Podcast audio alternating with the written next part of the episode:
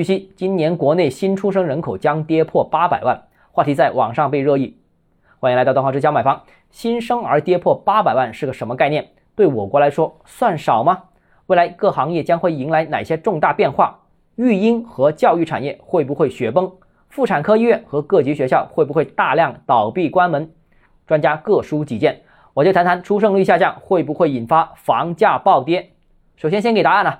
出生率多少改变不了中国房地产的中长期趋势，就是严重分化。首先，经济发达的一二线城市仍然保持强劲的势头，更能够聚集产业人口，更能够聚集财富，房价便便宜不了。你看看韩国，出生率是全球最低的国家，只有百分之零点八七四，但首尔的房价过去十年依然快速增长。没办法，大多数的韩国人都聚集在首尔和附近。有钱人也聚集在这里，资金也都在这里。那中国未来的情况呢，也会是这样。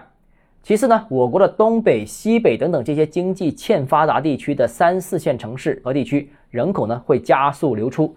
就算有比较高的出生率，也是留不住人的。成年人就会到经济发达区域找工作，过去如此，未来也会如此。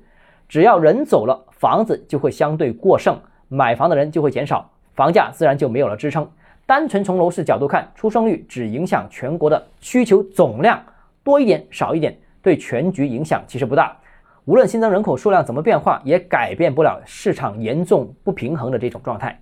好，今天节目到这里。如果你个人购房有其他疑问想跟我交流的话，欢迎私信我，或者添加我个人微信，账号是教买房六个字拼音首字母小写，就是微信号 d h 一下 j m f。想提高财富管理认知，请关注我，也欢迎评论点赞转发。